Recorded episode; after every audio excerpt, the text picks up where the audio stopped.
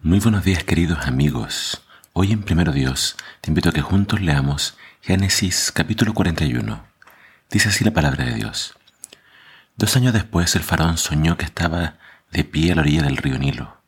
En su sueño vio siete vacas gordas y sanas que salían del río y comenzaban a pastar entre los juncos. Luego vio otras siete vacas que salían del Nilo detrás de ellas, pero eran flacas y raquíticas. Esas vacas se pusieron junto a las vacas gordas en la ribera del río. Entonces las vacas flacas y raquíticas se comieron las siete vacas gordas y sanas. En ese momento del sueño el faraón se despertó. Después volvió a dormirse y tuvo un segundo sueño. Esta vez vio siete espigas llenas de grano, robustas y hermosas, que crecían en un solo tallo.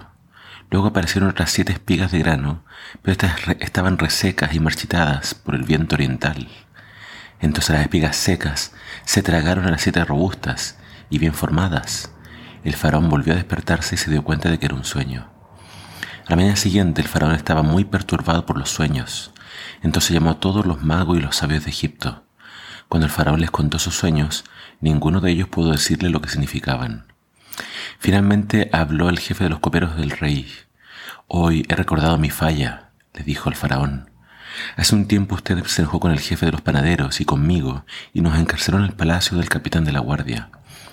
Una noche el jefe de los panaderos y yo tuvimos cada uno un sueño, y cada sueño tenía su propio significado. Con nosotros en la cárcel había un joven hebreo, que era esclavo del capitán de la guardia. Nosotros le contamos nuestros sueños, y él nos explicó el significado de cada sueño. Y todo sucedió tal como él lo había predicho.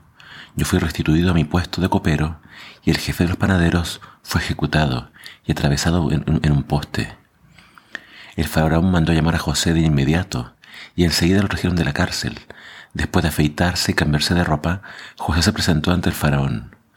Entonces el faraón le dijo, Anoche tuve un sueño, y nadie aquí puede decirme lo que significa, pero me enteré de que cuando tú oyes un sueño puedes interpretarlo. No está en mis manos el poder hacerlo, respondió José, pero Dios puede decirle lo que su sueño significa y darle tranquilidad. Entonces el faraón le contó su sueño a José.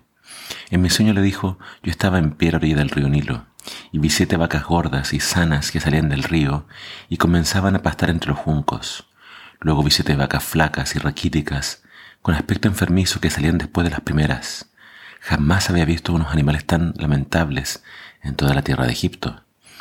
Entonces esas vacas flacas y raquíticas se comieron a las siete vacas gordas. Pero nadie lo hubiera creído porque después seguían siendo tan flacas y raquíticas como antes. Luego me desperté.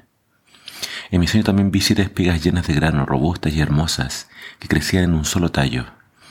Después aparecieron otras siete espigas de grano, pero estaban infestadas, resecas y marchitadas por el viento oriental. Entonces las espigas secas se tragaron a las siete robustas. Les conté esos sueños a los magos, pero ninguno pudo decirme lo que significan. José respondió, ambos sueños del faraón significan lo mismo. Dios le da a conocer de antemano al faraón lo que está por hacer. Las siete vacas sanas y las siete espigas robustas representan siete años de prosperidad. Las siete vacas flacas y raquíticas que salieron después y las siete espigas resecas y marchitadas por el viento oriental representan siete años de hambre. Esto sucederá tal como lo he descrito, pues Dios ha revelado de antemano al faraón lo que está por hacer. Los próximos siete años serán un periodo de gran prosperidad en toda la tierra de Egipto. Pero después llegarán siete años de un hambre tan intensa que hará olvidar toda la, prosperidad de Egipto. El hambre destruirá la tierra. La hambruna será tan grave que borrará hasta el recuerdo de los años buenos. El haber tenido dos sueños similares significa que esos acontecimientos fueron decretados por Dios y él hará que ocurran pronto. Por lo tanto, el faraón debería encontrar un hombre inteligente y sabio y ponerlo a cargo de toda la tierra de Egipto. Después el faraón debería nombrar supervisores en la tierra a fin de que almacenen una quinta parte de las cosechas durante los siete años buenos. Haga que ellos toda la producción de alimentos en los años buenos que vienen y la lleven a los graneros del faraón. Almacene bien el grano y vigílelo para que haya alimentos en las ciudades. De esa manera habrá suficiente para comer cuando lleguen los siete años de hambre sobre la tierra de Egipto. De lo contrario, el hambre destruirá la tierra. Las sugerencias de José fueron bien recibidas por el faraón y sus funcionarios. Entonces el faraón preguntó a sus funcionarios, ¿Acaso encontraremos a alguien como este hombre, tan claramente lleno del Espíritu de Dios?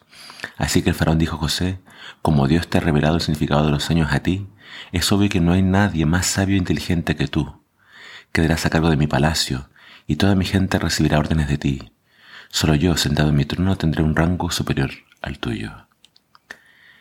Vemos que José finalmente llega al palacio, llega a donde Faraón. Dios le dio la habilidad de revelar los sueños y también le dio esa inteligencia, no solamente para contarle qué significaba el sueño, sino que José fue inteligente y astuto para decirle al rey qué era lo que debería hacer. Ese fue consejo que salió de parte de José. Y eso le dio a Faraón el indicio de que realmente estaba delante de un hombre sabio.